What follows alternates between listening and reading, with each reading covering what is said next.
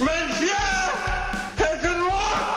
I drink your milkshake. You don't understand. I could have had class. May the force be with you. That's a bingo! Frankly, my dear, I don't give a damn. I have a we're not in Kansas anymore. Sejam bem-vindos ao novo episódio de um podcast que cai. Estamos gravando na segunda-feira, dia 8 de junho. Hashtag ainda em quarentena. Hashtag ainda sem ministro da saúde. Desculpa, mas eu tenho que falar porque é É, e em inacreditável. quarentena mais ou menos, né? É, é, a gente tá em quarentena. Eu e o Thiago com certeza estamos. Tem gente aí que tá brincando com a morte, né? Acho que é só um número. Mas e aí, Ti, como foi a semana? Que é, como você tá aí? Olá, terráqueos, olá, terráqueas. É... Cara, eu tô, tô preocupado, né? A gente preso aqui em casa em quarentena a essa altura do campeonato. A gente vai falar muito de quarentena, a gente vai falar muito de pandemia hoje. Então vai- esse programa vai ser quase um desabafo meio do Natan, né? É, sobre tudo que tá acontecendo como um todo. E fica cada vez mais difícil passar despercebido, né? As coisas que estão as coisas que estão acontecendo à nossa volta. Fica difícil se concentrar nas tarefas que você tem pra fazer no seu dia a dia. E esse programa vai ser até um pouco cartártico pra gente conseguir se livrar um pouco disso e tirar do peito essa angústia toda. Sem dúvida, sem dúvida, até porque atinge diretamente a gente, atinge diretamente o assunto que a gente discute aqui. E o nosso programa de hoje vai ser um pouquinho diferente do- dos que a gente fez na semana passada, que a gente passou por vários temas ou por um tema pontual. A gente vai conversar de forma geral sobre o futuro do cinema, do cinema como o local que a gente vai para assistir filme, né? Não o cinema como a produção. É em 2020, a gente não vai entrar em 2021. É, a gente, a expectativa que eu e o Thiago temos nesse momento é que 2021 have- haverá uma vacina. Obviamente não é uma certeza, mas uma expectativa que nós dois temos. E aí a vida poderá voltar aos poucos ao normal. Até É uma lá, expectativa que o mundo inteiro tem, né? é, anseio, é um anseio que todos nós temos. E, e enquanto isso, a gente se pergunta como vai ser em 2020. E então a gente vai analisar um cenário internacional e a gente vai analisar o cenário nacional, porque são coisas totalmente diferentes. Enquanto o mundo lá fora está começando a pensar em reabrir, a pensar em voltar a uma vida é, funcional, não normal, porque você ainda tem que usar máscara, você ainda tem que ter distanciamento. Uma das notícias mais engraçadas da semana, isso não tem nada a ver com cinema, mas eu tenho que citar, é que na Alemanha eles estão cogitando proibir sexo entre pessoas que não são casadas. Por quê? Porque é, elas não moram na mesma casa. né? Então, se você E mora vai junto. Ser, assim, vai super funcionar. né? É claro, eu queria entender Com como eles vão certeza. Eu fiscalizar acho que isso. seria- Acho que se eles proibissem sexo entre pessoas casadas, seria mais tranquilo. Acho que as pessoas casadas elas iam tirar isso mais de letra. Tem muito casal antigo aí que nem, que nem lembra o que, que é isso. Mas agora você proibir que, que gente solteira se pegue, meu amigo, não, não vai rolar. É, eu queria entender como eles vão fiscalizar isso. Provavelmente vão fechar, isso é óbvio que eles vão fazer, eles vão fechar os motéis, né? É, mas Berlim ainda, Alemanha, Berlim, você tá dizendo uma das cidades mais liberais do mundo, você quer proibir isso? Ok, vamos ver como que vai ser. Eu quero muito ver os próximos episódios dessa nova novela política. Mas é, a gente vai discutir então esses dois cenários. Antes disso, como a gente faz todas às quintas-feiras no começo do episódio. Vamos passar nossas indicações, nossa, nossa agenda, né, do- da última semana, o que a gente viu e que a gente indica e recomenda pra vocês. Então, Thiago Neres, que é que você indica pro pessoal? Cara, eu tenho duas dicas pra trazer hoje. Ambas as dicas estão na Netflix, é, que, é onde, que é onde tem sido meu reduto recentemente. É, primeiro, eu quero indicar uma série da BBC que muita gente já falou. Eu, eu recebi, assim, uma, pelo menos umas 30 pessoas diferentes já viraram pra mim e falaram: Você já assistiu Peaky Blinders? E aí eu, não, não vi Peaky Blinders, mas eu sei do que se trata, é interessante. Um dia vou sentar pra assistir, tal, tal, tal, tal, tal, tal, tal. Falaram tanto, mas tanto, mas tanto, que aí é, eu fui dar mais uma pesquisada sobre a série e descobri que ela era da BBC. Falei, bom, séries da BBC geralmente costumam entregar alguma coisa razoável e fui assistir. E, rapaz... E a quinta temporada tem a Anya Taylor-Joy, né? Quinta ou quarta Aí, temporada. já não sabia disso. Agora então eu já vou correr com a série. Porque ela é curtinha, elas são seis, são seis episódios por temporada, uma hora cada episódio. É, aquele sotaque britânico pesadíssimo na sua orelha que fica super legal e ainda tem uns irlandeses misturados ali no meio que, ou seja, sotaque britânico e sotaque irlandês de uma vez só, numa Inglaterra ali com a revolução industrial, a terceira revolução industrial cuspindo fogo ali na cara de todo mundo. Terceira não, na segunda revolução industrial cuspindo fogo na cara de todo mundo, numa Birmingham toda suja assim. A, aspecto de arte da série é bem interessante. Eu tô agora já chegando na terceira temporada. É... Chegando não, né? Já comecei a terceira temporada agora. A série tem se provado até que bem interessante. Ela me lembra muito Sons of Anarchy, inclusive, para quem assistiu é, Sons e ficou viúvo aí do Jack Steller e, e de, dessa estrutura meio que de gangues, né? Lidando ali com a polícia e você acaba torcendo pro vilão tal. É uma série bem gostosinha de assistir. Ela não tem nada de muito rebuscado, mas os personagens são carismáticos. E a trama é muito interessante e visualmente ela é bem bacana, justamente por retratar essa Inglaterra que a gente não tá tão acostumado a ver assim na TV e sair um pouquinho dessas histórias contadas só nos Estados Unidos, né? Então, Peaky Blinders é, é a minha indicação de série da semana e de filme, rapaz. Eu vi, um, eu vi um documentário na Netflix que é curtíssimo, que é o Have a Good Trip é, eu não, eu, agora eu não me lembro como é que ele ficou em, em português a tradução, mas se você é, procurar por Have a Good Trip, é, faça uma boa viagem, né? Tem uma boa viagem, vocês vão encontrar lá na Netflix, que é um documentário basicamente em que resolveram entrevistar celebridades múltiplas é, sobre as experiências delas com LSD. E, cara, tem a Carrie Fisher e ela falando sobre as experiências dela com LSD. Ela descreve uma vez que ela tomou LSD numa praia e ela sentiu um distúrbio na força no meio da brisa dela.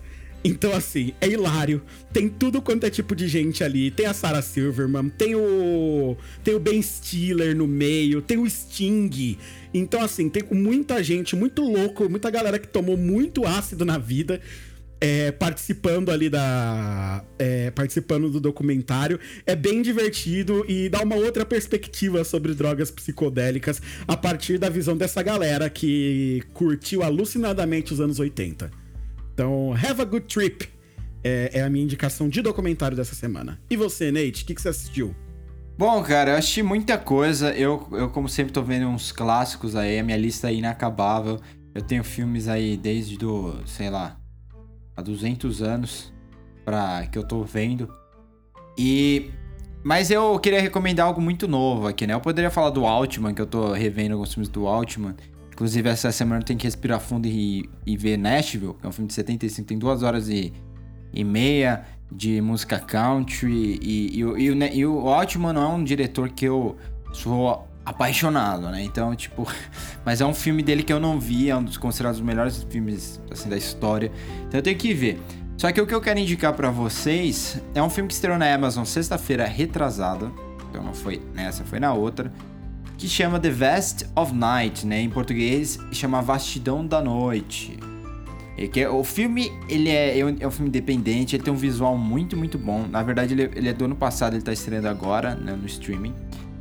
E assim, a trilha sonora é maravilhosa e a história dele é meio que uma mistura de contatos imediatos do terceiro grau com sei, Shyamalan, tá? Provavelmente vamos, vamos citar Sinais, que é, que é, um, é um filme porque tem essa TS também combina um pouco até nessa comparação. Mas também tem um... O look todo dele é bem Spielbergiano, assim...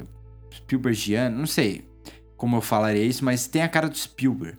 Né? Ele é aquela coisa oitentista, aquela, aquela palheta que vai mais pro azul, né? Contrasta um pouco com vermelho. É, os filmes se passam à noite.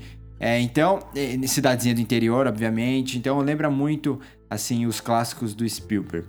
Né? Ele segue dois, dois personagens, né? O Everett e a Faye, no vilarejo, no interior dos Estados Unidos, interior do Novo México. Né? Esse é um estado que eu conheço aí. É, na década de 50, na verdade, na passando da década de 50 para de 60. Então, em meio à Guerra Fria, né? E numa noite, a Faye que trabalha num daqueles, naquelas cabines telefônicas antigas, sabe que você tinha que ficar trocando o pino uhum. para passar a chamada? É, ela escuta um barulho estranho, uma frequência meio maluca que ela não consegue identificar.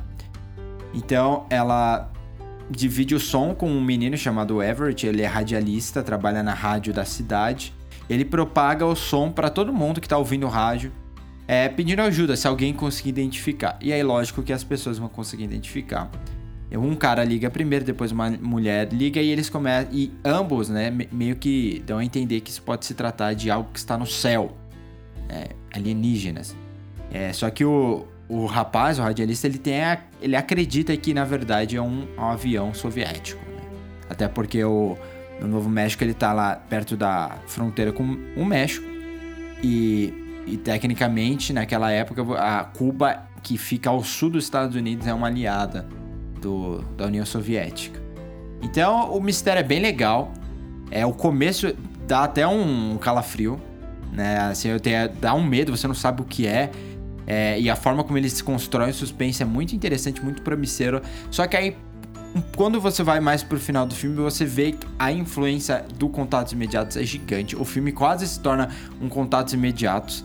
E, e aí você começa a pensar, caramba, Contatos Imediatos é melhor eu não vou, tipo, se eu tiver que escolher entre esse filme, eu não vou ver esse filme de novo, porque eu posso ver Contatos Imediatos, que é um filme mais completo, um filme mais inteligente, complexo. Mas esse filme acaba como funcionando como até com uma propaganda positiva, né, para você mostrar quão genial foi o filme do Spielberg, um dos poucos filmes que ele escreveu o roteiro, inclusive em 78.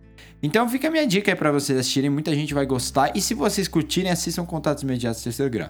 Eu só queria comentar um negócio antes, obviamente, eu sou aquela pessoa bem chata, né? Que eu não consigo deixar passar essas coisas. Eu queria comentar algumas é, headlines aqui, algumas notícias que saíram referentes a esse filme que, que, que me incomodaram um pouco. Então a, a, a Wall publicou, né, um, uma headline dizendo assim: Bruxa de Blair da ficção científica. Não tem absolutamente nada a ver com as Bruxas de Blair. Mas nada a ver com Bruxa de Blair. Bruxa de Blair é found footage, né? A gente sabe disso. Achou lá, você não sabe se tem. Será que não quiseram dizer isso no sentido de, de importância? De ser um filme que muda ali a. Não.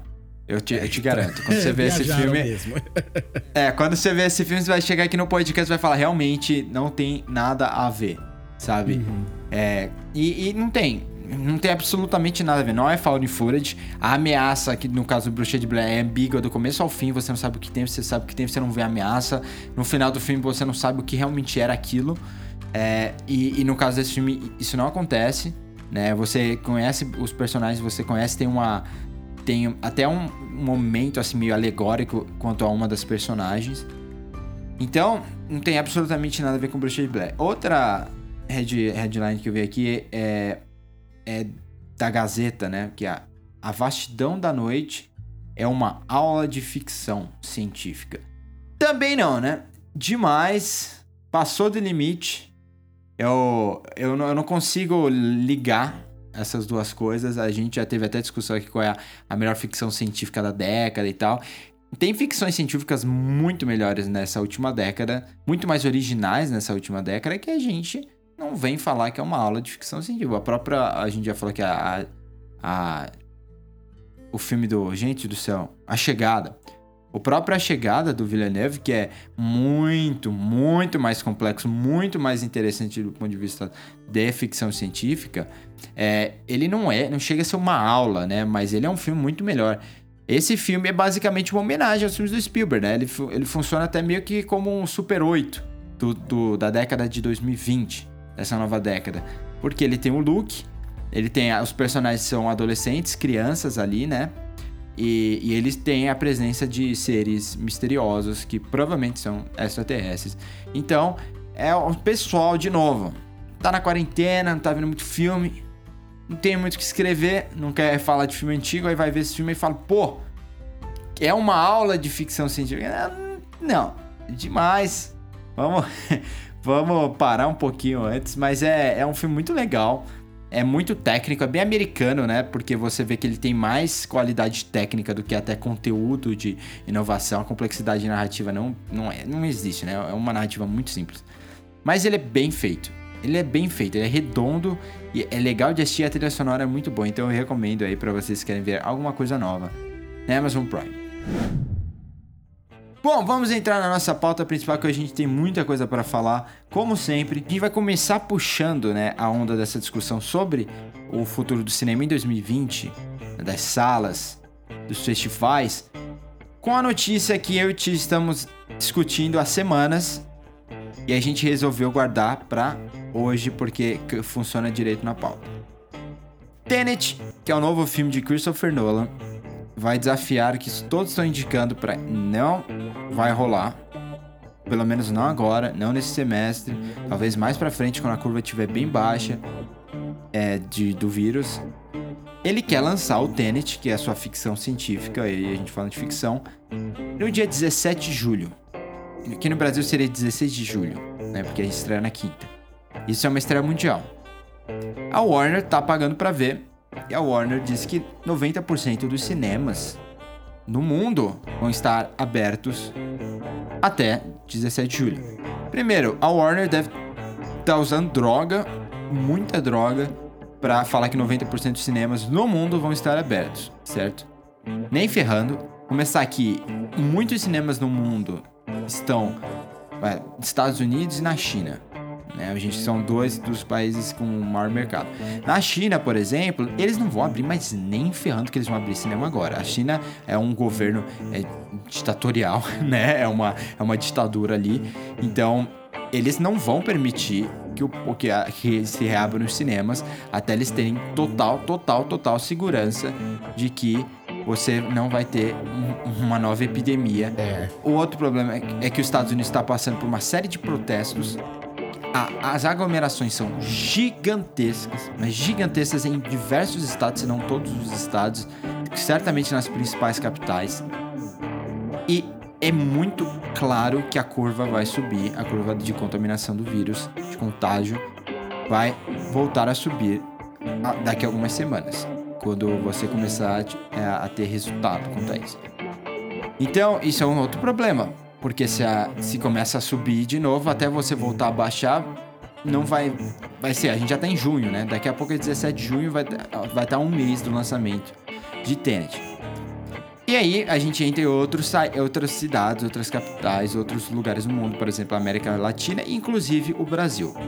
O Brasil é um dos maiores mercados consumidores também de cinema, até por causa do tamanho da, da, da área e da população que temos aqui. E o Brasil, pelo amor do santo Deus, a gente tá longe do pico ainda. Acho, provavelmente vai aumentar.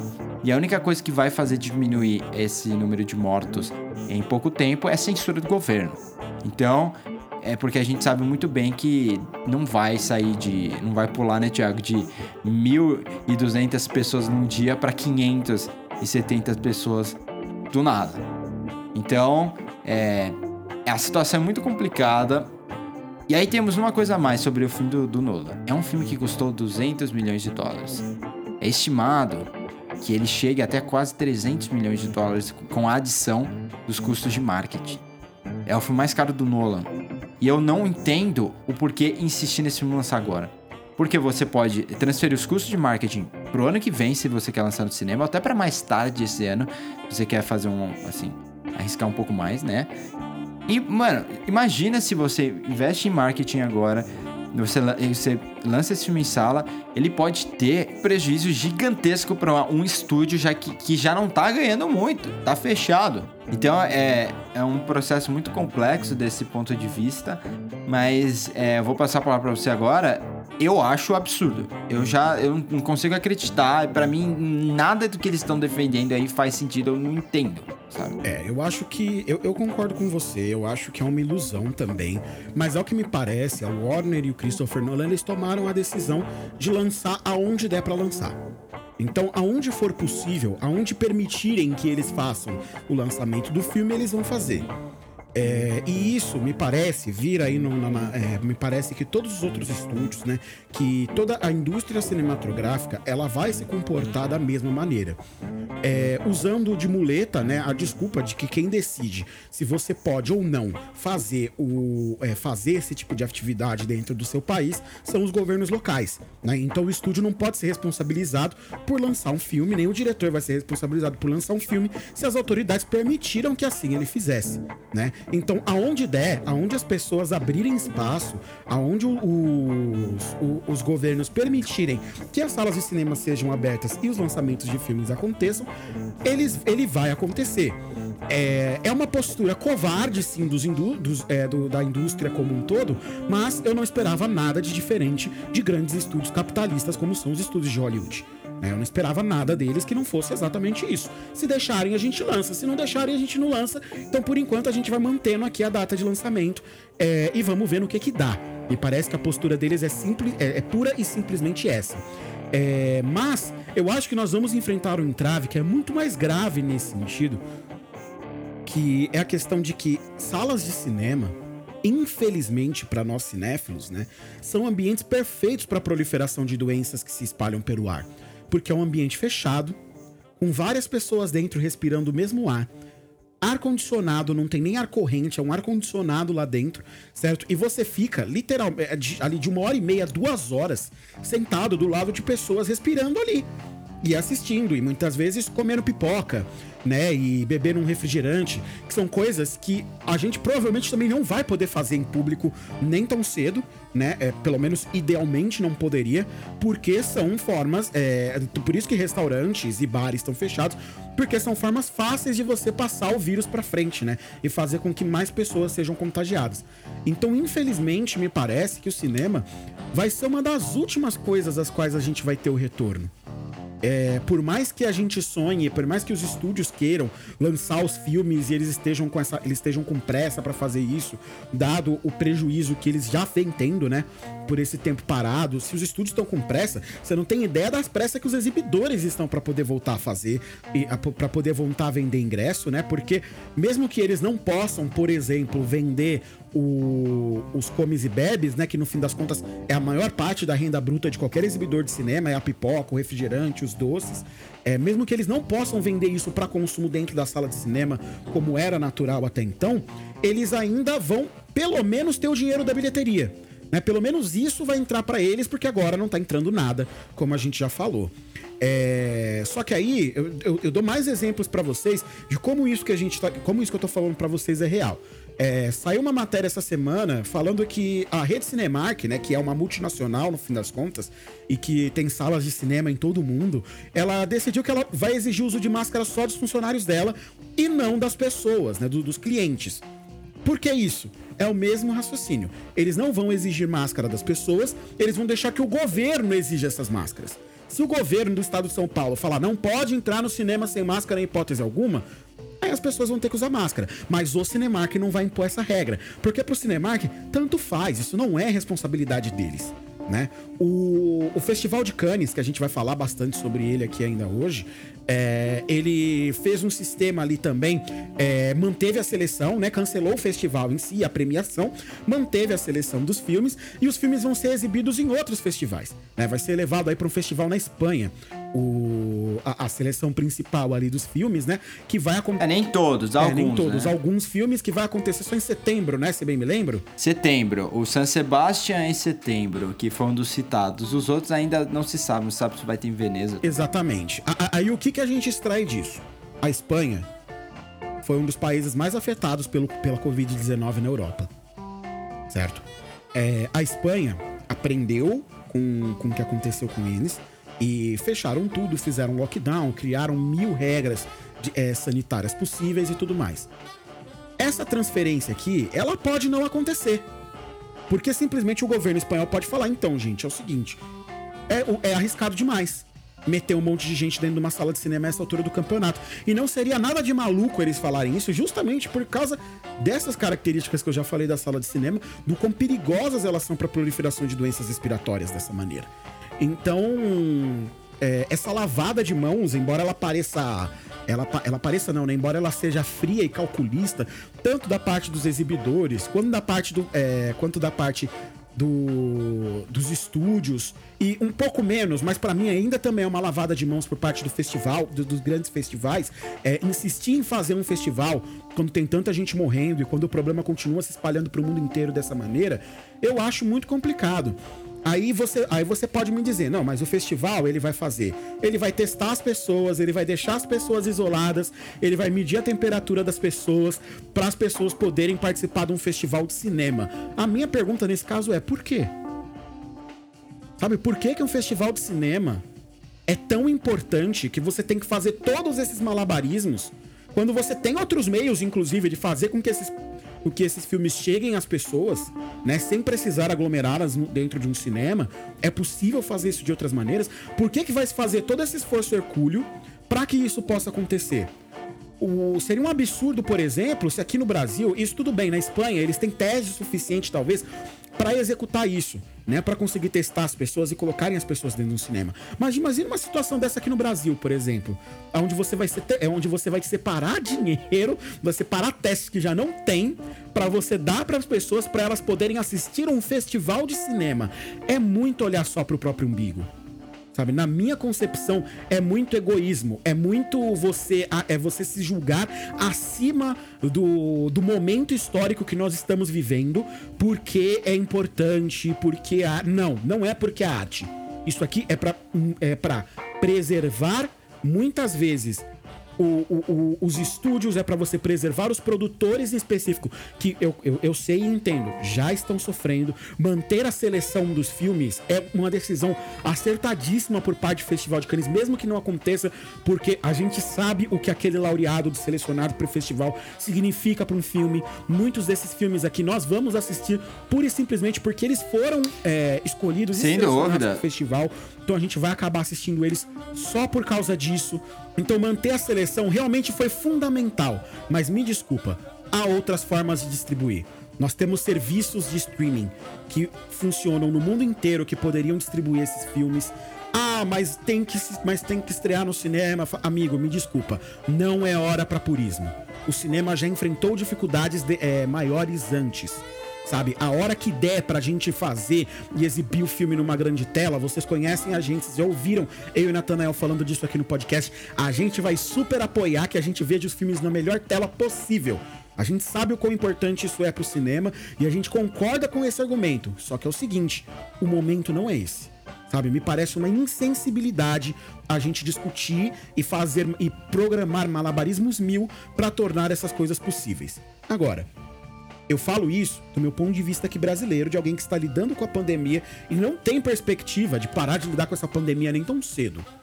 Né, A gente não, infelizmente, não tem essa perspectiva, principalmente no estado onde É, moramos. a gente não é vai. Tem, tem duas É, coisas, né? Pode ser que na Espanha.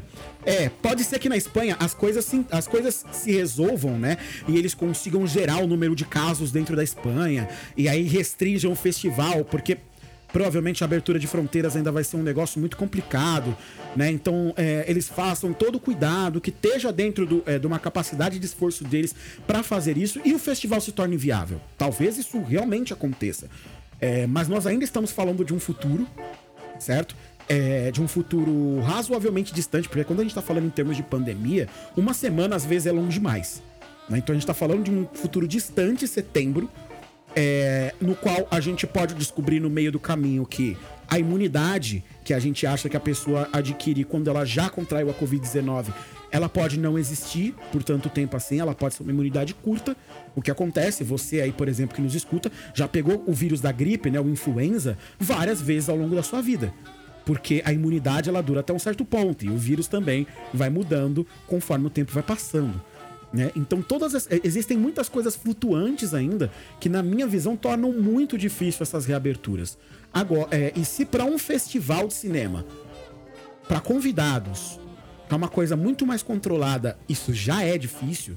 Você imagina para a gente falar de aberturas de salas comerciais pelo mundo inteiro. É, como é que a gente vai abrir um cinema aqui em São Paulo, cara? Sabe, como que você vai fazer isso? Não, não, não tem Aqui não tem como. essa- mas é por isso que eu acho que são dois cenários tota- é que são dois cenários totalmente diferentes. Você tem um cenário nacional, você tem um cenário internacional. As coisas completamente diferentes. É, a- o lance do festival é uma discussão gigante que a gente pode ter. Mas o ponto de vista, o, o- o que o Nolan quer fazer? Qual o medo do Nolan? Nesse tempo, antes do, do Tenet foi lá e confirmar, e o Nolan é um purista, às vezes até é um purista irritante, porque ele tem muitas muitos pontos de vistas pra mim que eu, eu acho que não faz sentido. Eu acho que é totalmente elitista da participar do ponto de vista do cinema, até porque você, com o digital, você tem uma democratização, com a película, é, fica, o filme fica muito mais caro, você impede que várias vozes consigam se expressar pelo mundo. É, mas o ponto de vista dele é: eu vou salvar o cinema. É aquela coisa bem Nolan. Nada, nada mais Nolan que isso. Eu vou salvar. Eu vou salvar o cinema, eu vou salvar a película, eu vou salvar o cinema de ação. É sempre assim, o Nolan tem essa, essa prepotência irritante. Todo santo filme dele, é por isso que muitos filmes deles acabam sendo pretensiosos. Mas no momento, a- a- o que ele tá querendo dizer é: bom, a AMC disse que não vai aguentar. A AMC é uma das maiores redes nos Estados Unidos de cinema. O Cinemark praticamente está declarando falência, principalmente nos Estados Unidos. Pra você ter ideia, a Cinemark é mais forte no Brasil do que nos Estados Unidos. Se quiser. Né? A Cinemark tá, por exemplo, ela tá planejando em abrir cinco teatros, é, teatros que eu digo assim, cinco cinemas, no Texas, no dia 19 de junho, para uma fase de testes de seus novos, é, de seus sistemas de segurança. Fora os drive-ins, né? Que ela vai instalar pelo mundo inteiro os cinemas drive-ins agora. Mas não vai ser deles. Aqui no Brasil vai ter, eu já. Eu, eu, eu já conversei com amigos. eu tenho alguns amigos que trabalham numa agência que tem a conta da Cinemark, né? Uma agência de publicidade que tem a conta da Cinemark e eles já receberam já material para material não, né? Já receberam já, já receberam já o briefing para poder fazer o, a divulgação desses drive-ins que a Cinemark vai fazer. É, eu sei que o que vai ter aqui perto de casa, que vai ser no Memorial da América Latina, não vai ser da Cinemark, né? E, esse, o, o que, o que eu acredito seja da Cinemark, até porque eles vão querer cobrar muito caro, sejam esses que vão abrir em estádios. Só que os estádios, a expectativa é que custe até 350 reais o ingresso. Só que esses eh, procedimentos de segurança que eles citaram, né, que eles vão testar, não inclui as máscaras que nem eu te falou. Até porque, convenhamos, máscara não é vacina. Se você tá dentro de uma sala de cinema, qual é a diferença se você usar máscara ou não? Se a pessoa espirrar, tossir dentro do cinema, falar e o vírus ficar por lá, ele não vai ter por onde sair mesmo com o ar-condicionado.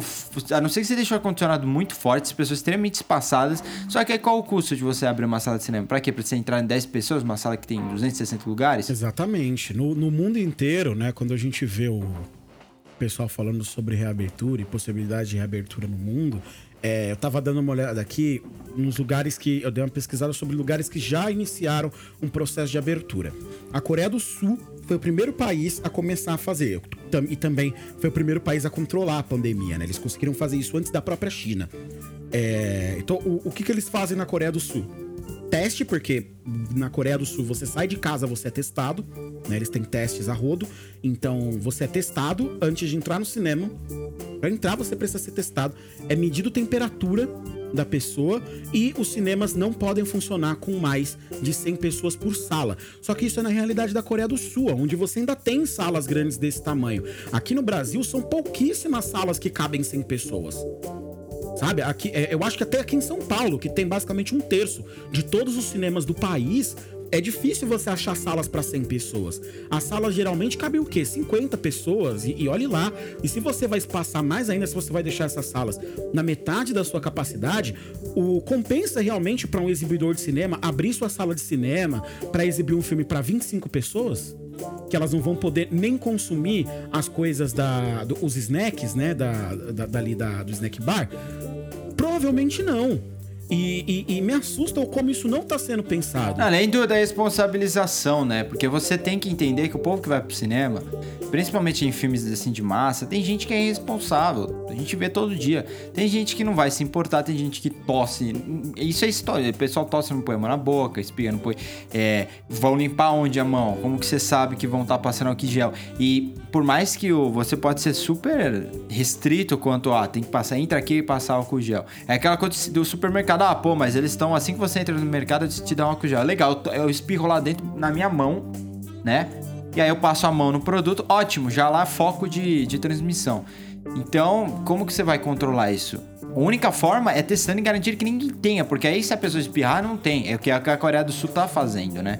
Mas fora isso, você não tem como se responsabilizar pela, pelo comportamento das pessoas, né? Exato, cara. É o que impede alguém, né? Como é que você vai fazer? Imagina as brigas dentro de uma sala de cinema, porque assim, eu sem sombra de dúvidas teria. Supondo que isso fosse, supondo que isso fosse ideal, sabe? E que é, é, esse formato aí de cinema ele seja possível. E eu tô dentro de uma sala de cinema e a pessoa do meu lado ela tira a Ah, máscara. fica puto. eu paro o filme. É. Sabe, eu paro o filme. Eu falo, não, amigo, você vai pôr essa máscara ou você vai sair da sala de cinema. Porque você tá pondo a vida das outras pessoas aqui em risco. E, e, e eu detesto arranjar barraco no cinema, mas nesse caso eu seria forçado a. Porque é complicado realmente você lidar com isso e você, você achar que as pessoas vão respeitar simplesmente as regras por simplesmente respeitarem. É, e aí a gente sabe também que isso exige uma fiscalização que com certeza não vão executar. Eu acho que você não tem funcionário de vigilância sanitária o suficiente para fiscalizar tudo que vai ser necessário de ser fiscalizado é, do ponto de vista de sanitarismo é, para uma reabertura aqui no Brasil Sem dúvida. né? Então, se você aí tem qualquer tipo de formação em, em, em vigilância sanitária, a sua hora chegou, meu amigo. Vai ter emprego É. em tudo quanto é lugar pra você. É, infelizmente, né, tem que acontecer uma pandemia pra isso, mas agora você não vai ficar desempregado. Exato, vigilância sanitária com certeza crescendo muito. É, cara, é tenso. A gente devia. Quem já ouviu, quem ouviu o podcast bastante sabe que a gente sempre defende o cinema. É, eu, ano passado eu cansei de falar. Meus, pro- eu tenho muitos problemas com a Netflix. Porque eles basicamente, eles, eles, então, eles assumem o quê? Eles assumem aquela cara de olha que a gente vai salvar o entretenimento né? Aí eles compram produções que já estavam rolando, que nem Roma, é, por exemplo, que foi uma das mais faladas. E aí vendem e falam: olha, é o cinema da Netflix, pagam, pagam pau. Assim, compram um documentário, ó, é o cinema da Netflix. Enquanto, na verdade, os filmes que eles realmente produzem, que eles têm interesse em fazer lá pro investir em quantidade, são aqueles filmes horrorosos, né, de algoritmo. Enquanto isso, eles não lançam seus filmes nas salas de cinema, principalmente os grandes filmes. E aí a gente é obrigado a ver filmes de grandes cineastas no computador, que eu acho que é um assim, um absurdo. É uma empresa que tem a grana que nem eles têm, você não tem uma sala de cinema para assistir os filmes deles. Eles nos Estados Unidos, eles foram agora e compraram, aproveitar que tá em liquidação sala de cinema, né? E compraram uma sala. Provavelmente quando retornar ao cinema, eles vão exibir os filmes deles lá. E aí eu acho que dois dias, du- duas salas vão ficar separadas para exibir filmes assim normais, né? Normais entre aspas, né? Filmes que estão em cartaz normalmente que não são da Netflix. Isso, é uma, isso já é um, assim, um passo à frente, isso é interessante. Se a Netflix aqui em São Paulo, por exemplo, comprasse algumas salas de cinema para exibir os filmes deles, já seria um bom, já seria ótimo, porque você teria uma- opções melhores, né? E, inclusive, seria bom para eles financeiramente, né? Porque eles ganhariam com o snack bar, eles ganhariam com o ingresso, né? Porque eles são distribuidores, então parte disso iria para eles. Além do pessoal que já paga Netflix, né? Então, as pessoas que pagam Netflix pelas séries poderiam ainda pagar para ver alguns filmes no cinema. né? Eu paguei para ver o, tanto História de um Casamento quanto o Irlandês no cinema e, e sou consumidor da Netflix. Né? Até porque muitas séries interessantes. Então, é, tem, tem esse ponto de vista. É interessante para eles. Eles não querem fazer porque não querem, né? Porque eles vivem nessa briga constante com os estúdios. Eles querem polarizar porque eles querem dominar um meio. Agora, com tudo isso acontecendo, é, tem o risco, se a gente não pode negar que tem o risco de, um, de vo- de você prejudicar o mercado do cinema, assim, das salas de cinema. Porque a Cinemark, como eu falei, a Cinemark já tá assim, quebrando. Aqui no Brasil, alguns dizem que tem uma expectativa que eles só vão se reestruturar lá para 2022. O que é um negócio meio louco. Né? Se, se o Cinemark perder todas as salas quando reabrir ano que vem, como vai ser? É, o que nos preocupa no fim das contas nessa conta aí não é o Cinemark, né? Porque o Cinemark é a maior rede, é, de, é, de, de- é a maior exibidora aqui do Brasil. Que me preocupa é o Belas Artes, que sofre aí a cada ano que passa, basicamente, tem que mendigar um novo patrocinador para continuar existindo. Esses cinemas menores, né? Os cinemas que fazem, é, que, que são tão importantes aí para nossa cultura. O, a gente tem pelo menos o, o Cinesesc deve continuar existindo por fazer parte do sistema S. Né, mas e o- o- os demais cinemas de rua, é, o Itaú, os cinemas do Itaú que fazem tanta diferença aqui em São Paulo também, que acabam passando muitas coisas que não são exibidas. Nos não pode quebrar porque é do Itaú. outras grandes distribuidoras. É, talvez, né? Mas às vezes, às vezes com a crise o Itaú decida que não vale mais a pena investir no cinema, afinal de contas não tá dando lucro, e fecha as salas. E aí? A gente tá falando do, é, de salas de cinema ali que são fundamentais aqui, pelo, aqui em São Paulo. São três, né? Na, na- no centro, na- no grande centro, se bem me lembro, né? O Frei Caneca, Rua Augusta e o Shopping Bourbon. Só pra citar aqui de, de cabeça. Mas as salas do, da Augusta, hoje estavam sempre lotadas. Porque lá é um point para um cinema alternativo. E aí, você pode pensar, beleza, deu, te- teve prejuízo, precisa recuperar logo. Eles abrem mais salas de filmes assim, blockbusters por um tempo. Até porque o cinema independente, se o cinema, se a grande produção né, americana vai entrar num, num assim, numa pausa, eles vão retomar algumas coisas agora. Então, se o cinema reabrir antes é, do, do, do meio do ano que vem, você vai ter vai ter uma época que não vai ter muita opção, né? Então você vai ter que dar mais espaço para os grandes filmes, assim, para os blockbusters. E esses filmes, e, e, por exemplo, pega o es- o espaço da Augusto que nunca abre blockbuster, vai, vai ter que abrir. E eles vão recuperar um pouco com isso. Né? Não vai ter escolha, assim, né? Eu vou abrir só filme independente. Eles vão ter que abrir com isso e, e é alguma coisa que a gente já tem expectativa, sabe o que vai acontecer. Só que o Itaú tem uma parte que eles investem na cultura. É a forma deles dizer, olha como são bonzinhos, né? Então eles investem. Tem o Itaú Cultural, Como se alguém acreditasse. é, né? como se alguém acreditasse. É engraçado, é que nem aquela o- a notícia, né? O Itaú está doando não sei quanto quanto dinheiro para o combate, né, da, do coronavírus. E aí você vai ver, mas eles estão doando para a Fundação Itaú. Nossa, que legal. Mas é banco é banco, né? Infelizmente.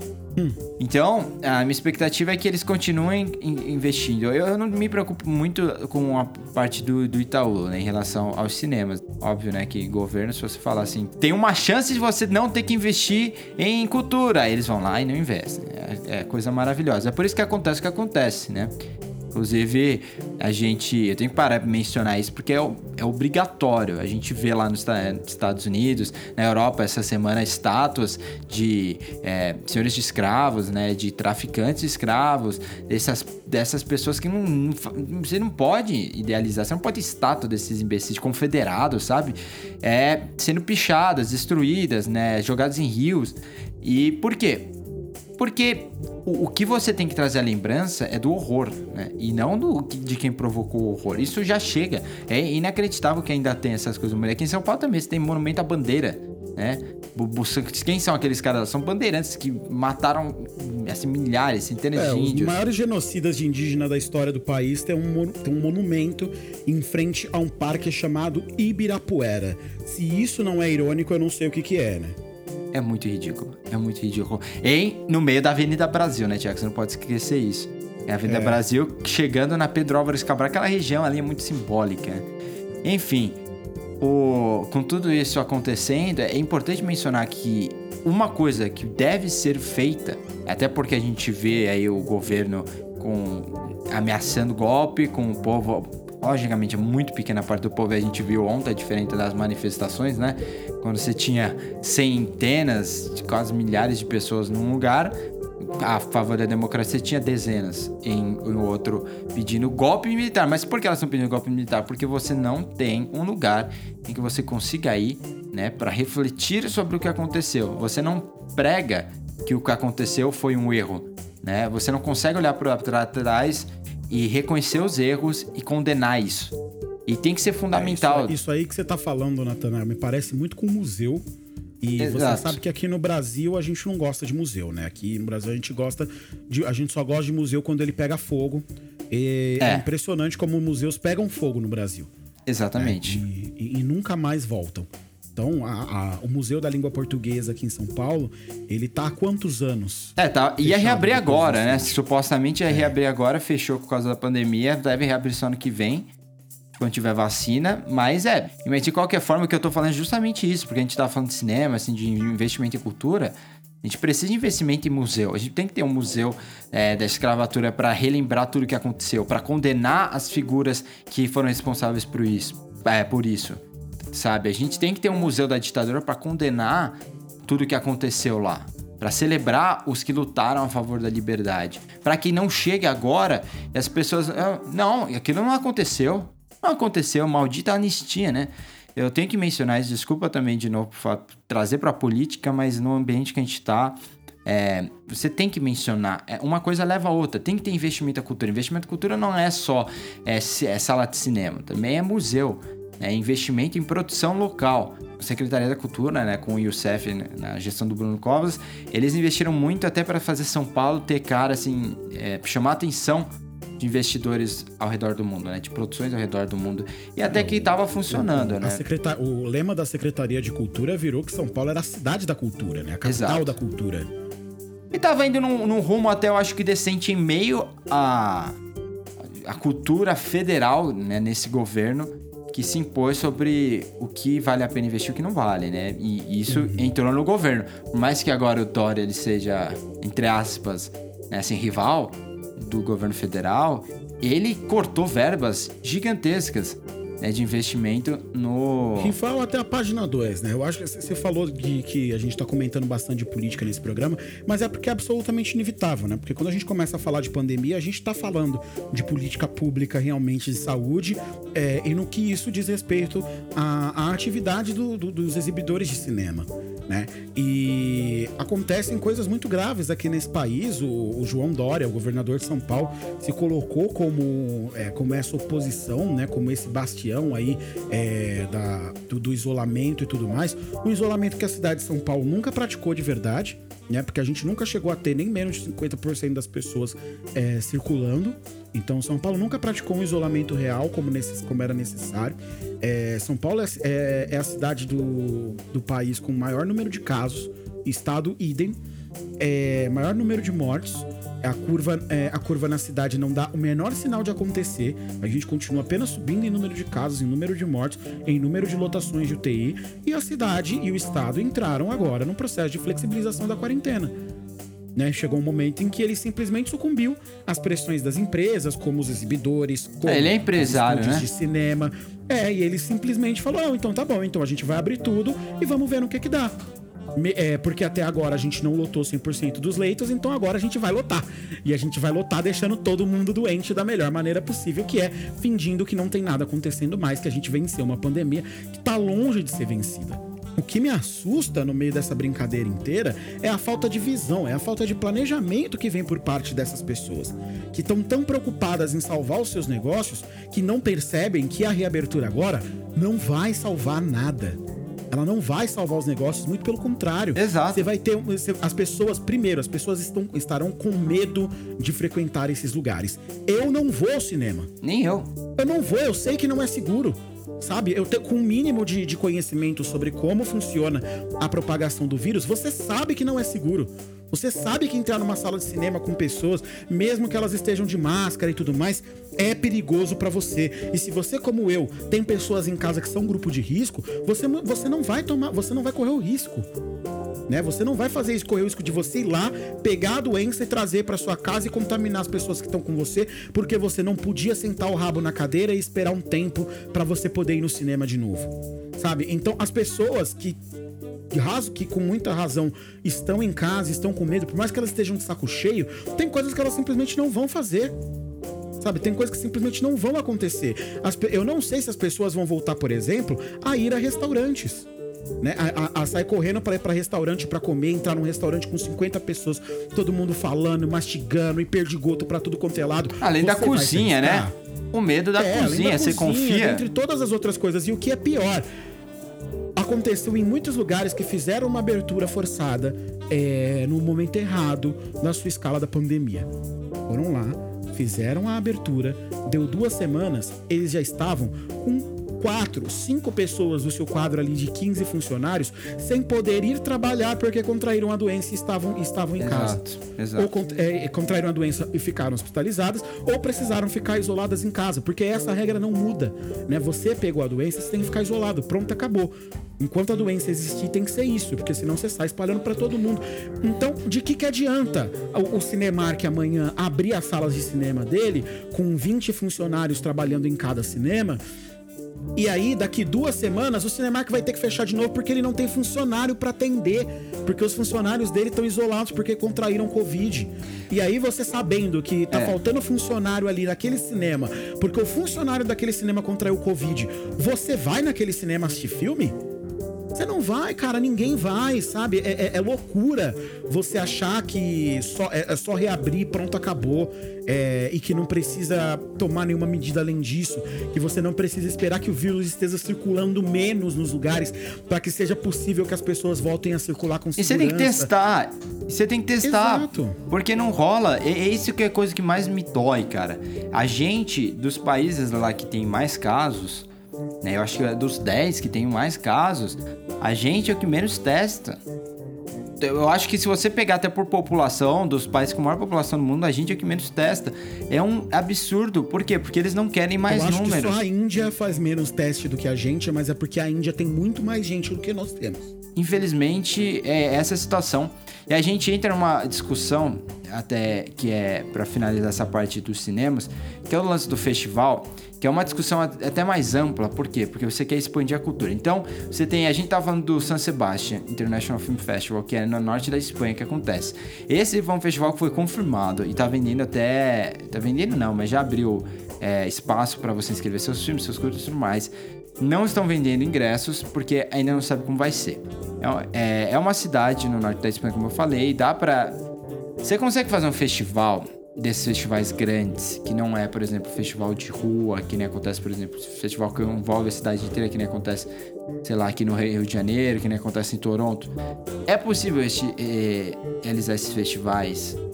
É, eu acho que é. E aí eu acho que é uma discussão possível. Por quê? Porque, a exemplo de Cannes, que o festival acontece num palácio de festivais, você pode mover todos os convidados para um hotel, você promover testes, se você conseguir fazer testes assim pro pessoal antes de chegar, né? E aí você coloca todos eles no hotel, restringe entrada e saída, palácio de festival é na frente, a exemplo de Cannes, né? Eu acho que, por exemplo, se Cannes fosse agora no segundo semestre, seria confirmado. Eu duvido que não que deixaria de acontecer o Festival de Cannes se fosse no segundo semestre. Como foi no primeiro, eles não quiseram mudar a data, até porque eles acontecem na primavera lá, né? Porque é muito quente na França no verão, muito, é muito quente mesmo, tipo 40 graus. E no inverno é frio também, apesar de, de Cannes não ser tão frio, ainda é frio e não é a data que o pessoal quer realizar. Então eles gostam de realizar naquele maio, na primavera e tudo mais. É, eu acho possível se for feito dessa forma. Eles vão fazer dessa forma? Eu não sei. Mas eu acho que é uma discussão interessante. Porque se, te- se tá todo mundo testado, você consegue enfiar numa sala. Se não tem ninguém testado, se você não tem é, como segurar só o pessoal que vai participar, se você não tem como restringir quem entra e quem sai, manter as normas de higiene, não tem como ter festival, eu concordo contigo. E aí a melhor opção seria é, seria jogar para os festivais para internet. Só, que a verdade é que ninguém, o grande lance do festival é que é legal você ir ao cinema, você ver seu filme ser lançado no cinema. Até é chato você ver a primeira vez que seu filme vai ser exibido numa numa assim, no streaming, né? Numa TV. Tanto que a própria Netflix, que prega o streaming, o streaming, a TV, que é o novo futuro, assistir filme de celular, blá blá blá, as estreias dos filmes deles são feitos onde? No cinema. É a maior hipocrisia possível, mas é, é assim que funciona. Então eles não querem abrir mão disso. Eu acho que eu entendo esse lado, assim como eu entendo também o ponto de vista até do de, de você lançar, do Nolan querer salvar o cinema porque tão, empresas estão falindo e ele quer manter isso. Eu entendo isso, apesar de eu achar que não é ele que vai salvar o cinema. né? A chance é muito maior que, por exemplo, uma Disney da vida salve né, do que o Christopher Nolan. Porque a Disney, por exemplo, já tem lançamento de Mulan, tá marcado para uma semana depois do lançamento do Tenet, que é o filme do, do Nolan. Então, tipo, a gente pode imaginar, olha, olha a chance que tem desse filme se ferrar. Primeiro, o Tenet é mais caro que o Mulan. Mulan pode ser, pode roubar um monte de público do Tenet, público que já vai ser menor, uma semana depois do lançamento, e eles perderem ainda mais dinheiro. Esse pode ser um fracasso, o Tenet pode acabar sendo um fracasso gigantesco, sabe? Então, é, a gente termina, faz esse ciclo todo e chega de volta no filme do Nolan. É, assim como o Tenet, o Mulan não remarcou ainda a data. Provavelmente eles estão até de olho, a Disney deve estar de olho na Warner, né? Eles devem estar pensando, caramba, se eles estão mantendo a data, vamos ficar de olho. Vamos manter também. E aí o primeiro que piscar, a gente faz alguma coisa, mas é, se a Disney não tá pagando que quer salvar o cinema, né? E, e- e eles sabem disso, eles têm um, eles têm um, assim, um império gigantesco. Um império do- que a gente sabe que é terrível para a preservação do cinema como de, de forma democrática, né? Mas eles sabem que eles não podem correr riscos, né? Por isso que o, o, filme da, da Viva Negra foi remarcado para o segundo semestre. E o Mulan vai ser remarcado se for necessário, com certeza, porque eles não vão correr o risco de, de, de ter um fracasso gigantesco em mãos com uma marca que eles sabem que não vai fracassar. É diferente do John Carter, é diferente do, do Cavaleiro Solitário lá, né? Que, que era um marca que você não sabe, você arrisca. Pô, tem uma estrela aqui, vamos ver se funciona. Mulan vai dar dinheiro, vai render, é óbvio que vai fazer dinheiro. Então eles não vão lançar em streaming. Porque eles sabem que consegue fazer muito mais grana no na sala de cinema. Só vão remarcar. Isso vai continuar. E eles têm os parques também, que é uma outra discussão. Né, que a gente sabe que eles estão loucos, devem estar desesperados para reabrir parque. Então tem sempre esse lado comercial que é, que é do mal. Só que pelo menos, por mais que a gente esteja discutindo isso, nos Estados Unidos até faz mais sentido você discutir isso. Por quê? Porque lá você já tá com a curva descendente e você faz muitos testes. No Brasil é sem chance. Sem chance. Então o povo brasileiro olha pra fora e vai lá, ó, mas os espanhóis estão saindo. Mas os italianos estão saindo agora. Mas os britânicos estão saindo. Eu quero sair também. Porque eles podem. Eles já passaram, eles já pagaram o preço pra poder sair um pouco antes. A gente não. Então, a maior recomendação que eu tinha podemos fazer pra você é: se você quer ver filme, fia cinema pela veia e vê filme agora, sabe? Aproveita, não sai de casa, não vai, não vai parque, não vai andar de bicicleta, não vai nada, até porque é antiético pra caramba. Né? Eu, eu, pelo menos, acho super antiético você tá. Quando tem pessoas que não podem, tem gente morrendo, famílias sendo destruídas, tem gente comemorando, fazendo churrasco e tudo mais. E a gente não pode, seja o que for, por isso que a gente fala tanto de política aqui no momento, a gente não pode fugir dessa responsabilidade de discutir é, o, como essa crise política vai influenciar não só o nosso hobby, que é ir ao cinema, mas a, a nossa profissão, a nossa vida, porque a gente basicamente vive isso. Vamos falar um pouquinho dos filmes que entraram, que foram selecionados para o Festival de Cannes antes de acabar. É, eles não separaram por mostras dessa vez, eles separaram por, é, digamos, categorias assim, em que falam da relação dos diretores com o festival. Então, por exemplo, tem os que estão participando do festival pela primeira vez, os que fizeram seus primeiros filmes estão participando do festival, os que é, já estão lá há muito tempo. Então a gente vai falar, algum, vamos fazer alguns destaques aqui. São vários filmes. Vamos começar até pelo filme nacional. O, o filme Casa de Antiguidades, né, que recebeu o título em inglês Memory Houses, House, do João Paulo Miranda Brasil, que é um cineasta aqui de São Paulo. É, ele entrou na seleção oficial. O filme se passa no centro-oeste de Santa Catarina e fala um pouco de racismo. E é uma história interessantíssima. A gente não tem aqui o. Não tem como saber em qual mostra ele entraria, mas pela cultura do Festival de Cannes, é, quando você faz seu primeiro filme, você vai normalmente pro CTRH, um, certo olhar, que é uma mostra paralela, ou você acaba indo pra Semana da Crítica, 15 anos dos realizadores. Só que essas duas Semanas da Crítica e 15 anos dos realizadores, elas não são. Elas não são Festival de Cannes, elas são mostras paralelas, né? Mas meio que se eles vão, eles revelariam ainda suas seleções, é o que não vai acontecer. Só a Cannes tá revelando porque como te falou, tem filmes, tem muito filme saindo no mundo. Então a gente, a gente que assiste muito filme, a gente precisa de alguma de alguns destaques, né? Curadoria, Por- né? É uma curadoria pra pra saber o que assistir e a gente sempre acaba assistindo os filmes que vão pra para Cannes. É, então, mas de qualquer forma, feliz, né? Por ter um, um brasileiro representando. É, feliz por mais um ano, né? Mais um ano consecutivo de brasileiro presente no Festival de Cannes. Sim, mas no fim das contas, o filme que, que realmente aí salta aos olhos, né? É o French Dispatch, que a gente já tinha falado dele antes, que com certeza ele ia estar em Cannes e adivinha, ele tá. que é o, o filme novo do Wes Anderson.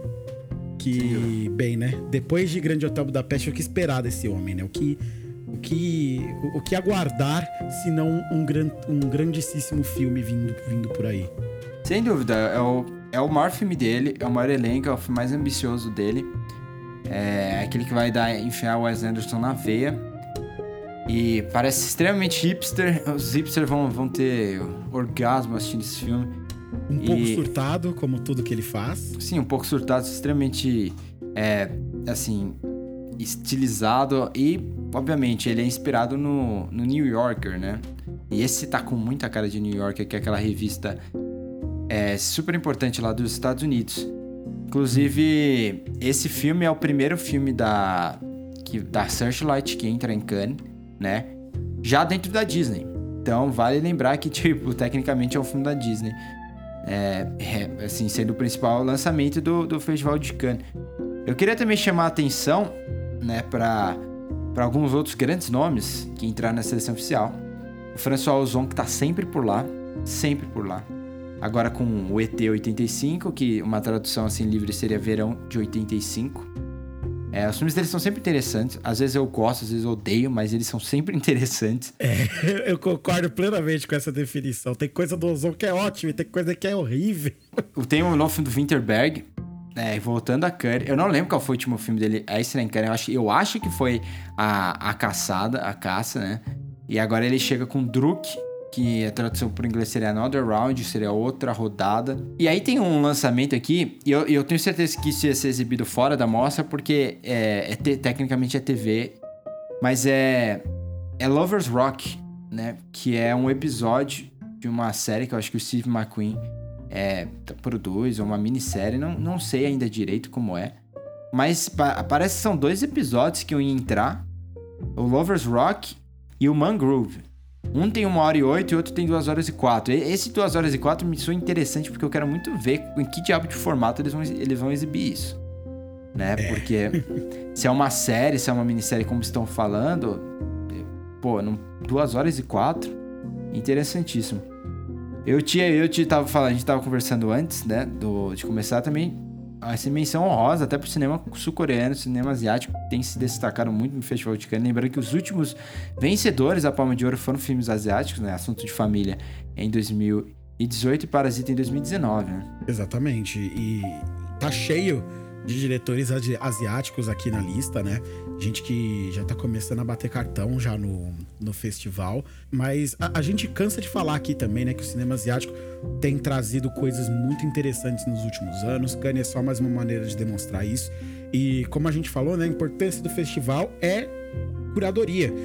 Então, como a gente sabe que é um cinema incipiente, né? Que tá cada vez, cada ano trazendo filmes mais interessantes, com propostas de linguagem cinematográfica mais legais e são selecionados para o Festival de Cannes, aí a gente já tem uma certeza maior de que vai acabar assistindo.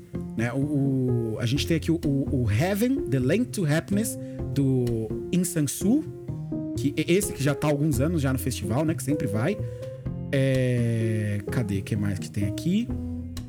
The Real Think do Koji Fukada, né? Que, claro, pelo nome você aí que nos escuta com certeza já sabe que o rapaz é japonês.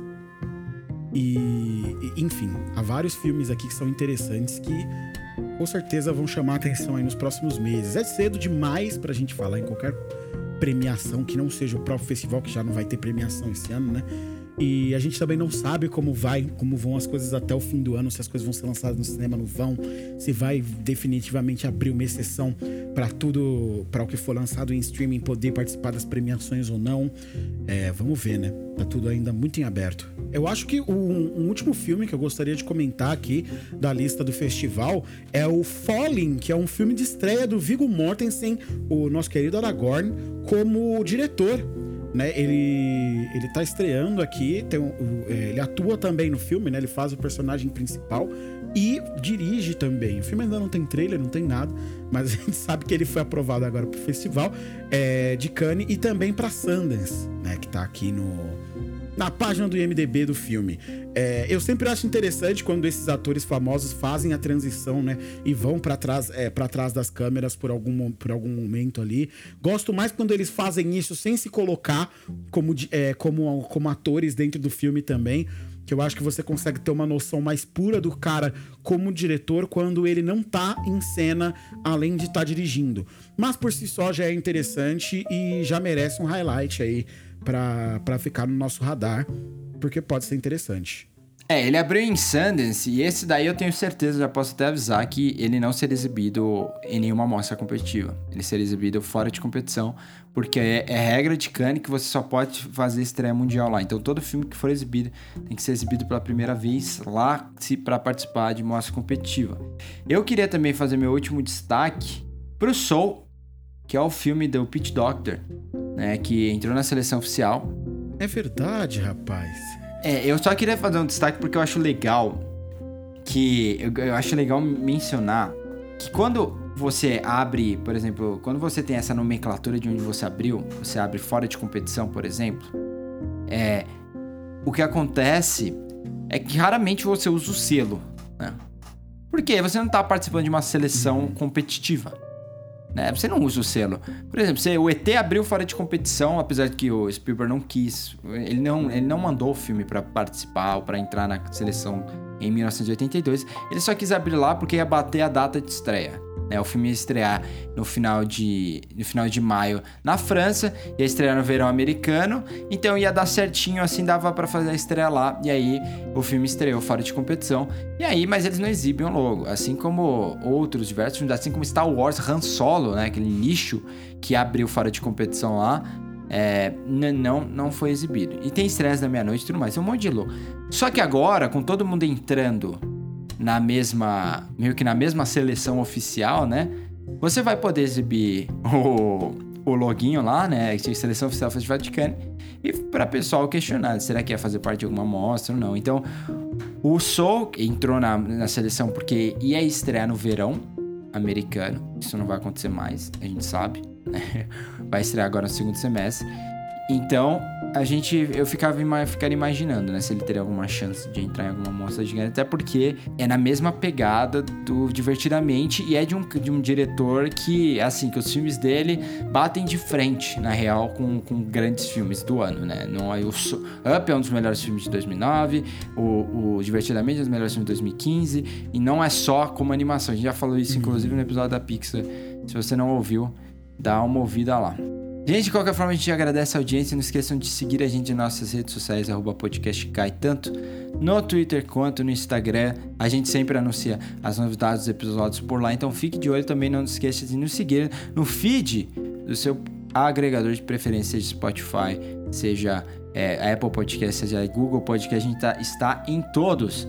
E pelo amor de Deus, depois desse episódio que você deve estar deprimido, né?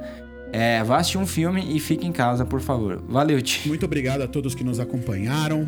Foi muito doido, mas foi um pouco catártico pra gente poder tirar do peito toda essa discussão. Fico feliz que a gente tenha tido. É, para os nossos ouvintes, quem puder ainda, fique em casa. É, e quem não puder aí com essa, com essa flexibilização da quarentena, se cuide, muito álcool gel, use máscara. E a gente vai passar por isso junto, galera. Assim que possível, estaremos de volta para curtir o nosso cineminha. Valeu, gente. Foi.